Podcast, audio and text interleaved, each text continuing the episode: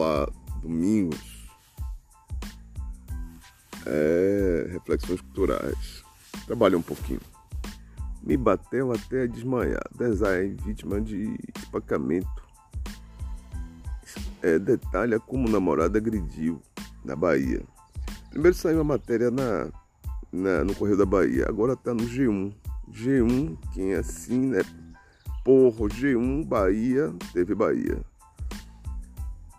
É, é uma história que é grotesca. Negócios tem coisas que a gente imagina que não vai acontecer mais, mas acontece.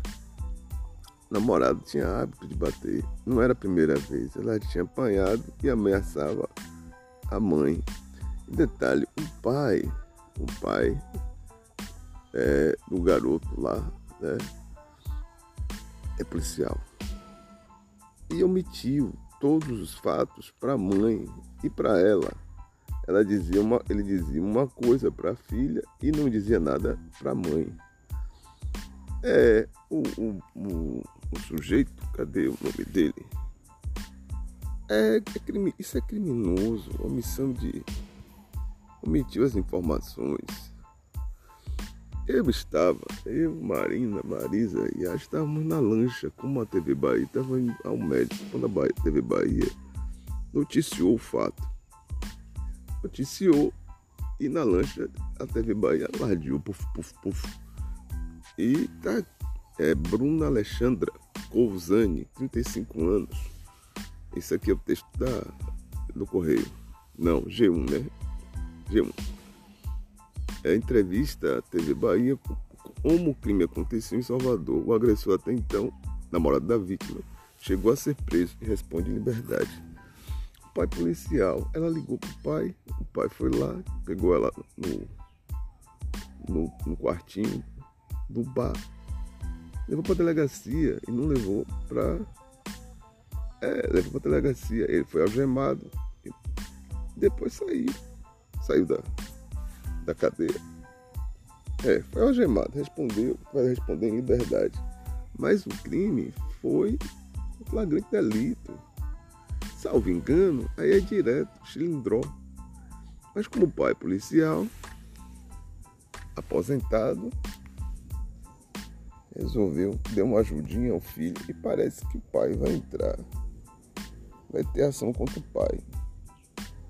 Aí tem aqui apoio jurídico, psicológico, serviço gratuito auxílio mulheres vítimas de violência, Bahia. Fora de risco após sete dias internada, design agredida na Bahia, recebe alta médica. O crime foi cometido no dia 29 de dezembro, quando Bruna e o agressor, Henrique Vilela Gonçalves, estavam no, bar, no bairro 2 de Julho.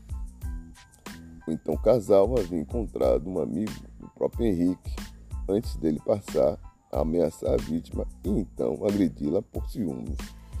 Não sei, eu vi a foto do boneco aqui. É um bicho nessa hora. A gente, o cara limpa um cachorro lado da mulher, um bicho, um monstro.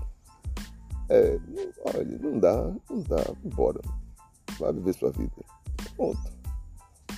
É, mas manter uma, um tipo de relação que é forjada à base da violência não é nada sadio. É tosco. É tudo tosco. A sexta-feira, ao lado da mãe, Bruna disse que as ameaças foram feitas de forma velada, com medo e, e em alerta. A vítima disse que sabia que, iria ser, que ia ser agredida. Assim que Henrique passou a olhar para ela, ele olhar ficava nervoso. É, eu acho que não sei se é. A impressão, eu não sou psicólogo, é verdade, não sou psicólogo.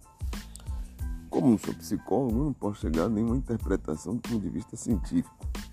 Mas no senso comum, eu sou senso comum. Nessa hora eu sou senso comum. A impressão que a violência vem em casa. A violência vem em casa. Essa reprodução. Estava aqui na beira da praia conversando com um novo amigo, falando da importância da família. A família que constrói ou destrói o sujeito. Lá para esse jovem senhor foi que ele fez? Ele fez o que ele viu em casa. Certamente o pai bate na, na mãe. E ele não via nada demais. É, é uma hipótese, né? não é uma assertiva. É uma hipótese. Ele veio em casa, a pancadaria, e muito é, reproduziu o que viu. E lá para tanto meteu a porrada na. Mas meteu não, metia a porrada na, na namorada. Aí tá aqui entre aspas. Hoje minha cabeça ainda dói muito. Minha costela também está bastante dolorida. Meu corpo no geral. No dia do crime, a gente chegou no bar para encontrar um amigo dele que tinha chegado de viagem.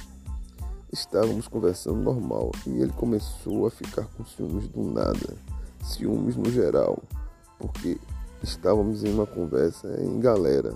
Não foi uma conversa só entre eu e o amigo dele para causar isso. ele começou a me olhar, aqui entre aspas, ele começou a me olhar com a cara de ameaça. Eu notei que ele estava com ciúme. Pedi para ir no banheiro e aí fui no banheiro e pedi para a dona do bar para que ela me escondesse. É pessoa. Aí vem a foto dele sorrindo.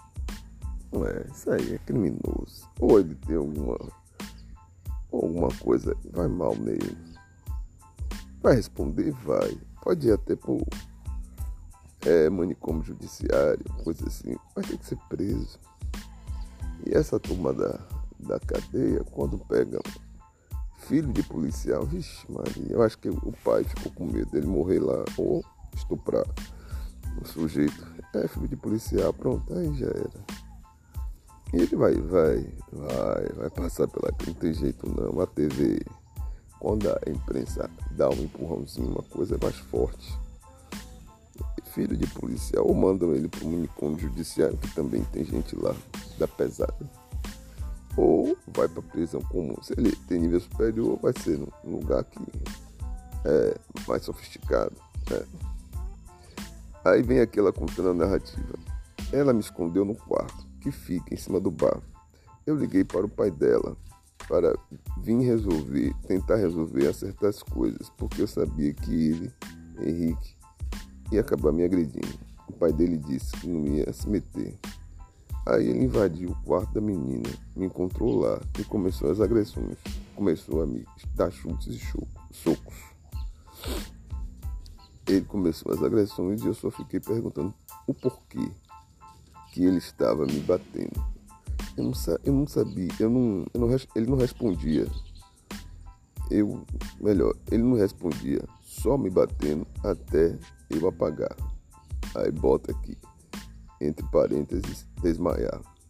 Bruna relatou que quando acordou estava no chão do banheiro e o pai de Henrique estava no local. Foi ele quem levou a vítima para casa. É, e não foi para casa dela. O detalhe é esse. Ele não foi para casa dela. Depois de apagar, eu já não me lembro mais o que aconteceu. Só lembro que eu acordei no chão, debaixo de um chuveiro, com o pai dele e um amigo do pai jogando água e dando tapinhas na minha cara para eu acordar. Eu acordei e o pai, aí tá aqui, o pai do agressor, falou assim: Vou te levar para a sua casa. Ele vai pegar as coisas dele e vai sair de lá. E eu te deixo em casa. Eu acabei de norteada, com medo, acabei indo com o pai e com o agressor. Quando chegou lá, o agressor disse que não iria sair, que eu teria que sair da minha casa.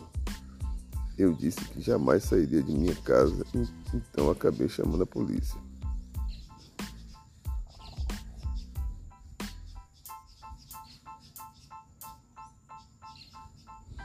Quando a equipe da polícia militar chegou à casa de Bruna, Henrique foi algemado e levado para a delegacia especializada em atendimento à mulher.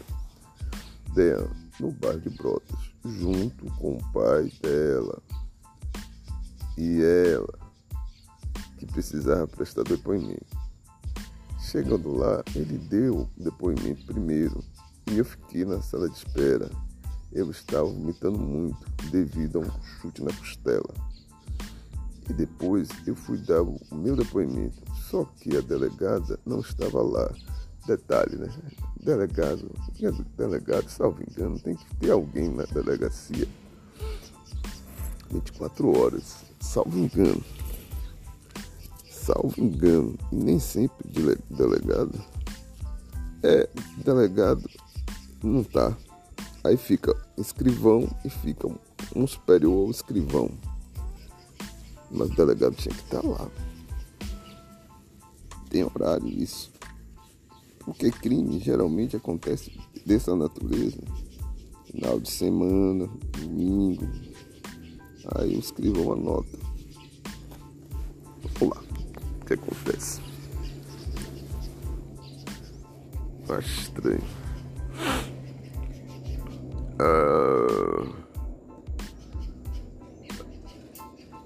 depois que eu terminei meu depoimento, a delegada chamou o pai dele para falar alguma coisa e mandou o pai dele me levar para o HGE. Eu fiquei com muito medo porque o pai do agressor vai proteger quem? Filho dele, não a mim. Essa é a questão central. Se por acaso o pai dela fosse delegado, pois é, esse Henrique já estava debaixo de terra não teria essa, essa notícia de, de Rei de Bahia, de não, ele tinha matado, resolvido o problema, ou ele não ia tocar a mão nela. Porque o pai é delegado, é, tem arma oficial. É, não precisa ser delegado, mas só ter uma arma. É, é conversa de um para homem, ao que parece. A mãe dela, o pai dela, ou já é falecido, ou, é, ou não mora por aqui, ou não tá, não tá, não tá presente. É outra questão. Homem respeitar o homem nessa hora. É. Ele foi pelo filho o tempo todo. E ao que parece sim.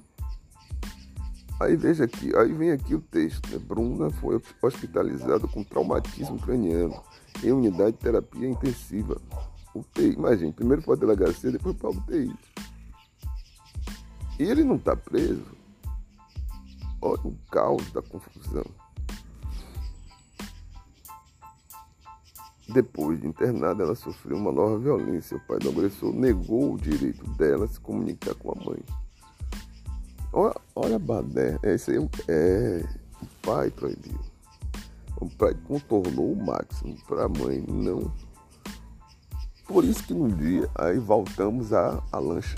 A lancha estava lá, lardeando. A lancha não, a TV Bahia. E aí, fala, fala, fala, fala, fala, fala. O pai, é, o pai não omitiu socorro, mas omitiu informação. Isso é crime. Ele sabe disso. Eu só pedia para ele, pai, ligar para minha mãe. E ele, fingindo que estava ligando e dizendo que ela não atendia. Olha, isso aí não é omissão de socorro. Ele foi fazer o que cabia. E deve ter tido algumas conversas aí para. É, porque ele tinha que estar preso. Tinha que estar tá preso menino. Eu, é claro, se meteu a porrada na mulher. Meteu não. Metia, né? Batia sempre. A novidade foi ela tomar, tomar juízo e alardear a notícia. Né? É, em nenhum momento ele ligou porque a mãe me descobriu, olha lá, minha mãe me descobriu três dias depois. A criatura poderia estar tá morta. É, e a mãe só ia saber depois. Ah, não, tem.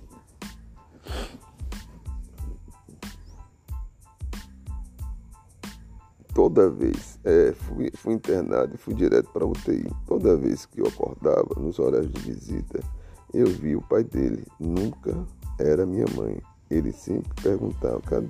Eu sempre perguntava, cadê minha mãe? Ele dizia, não estou conseguindo falar. Ai,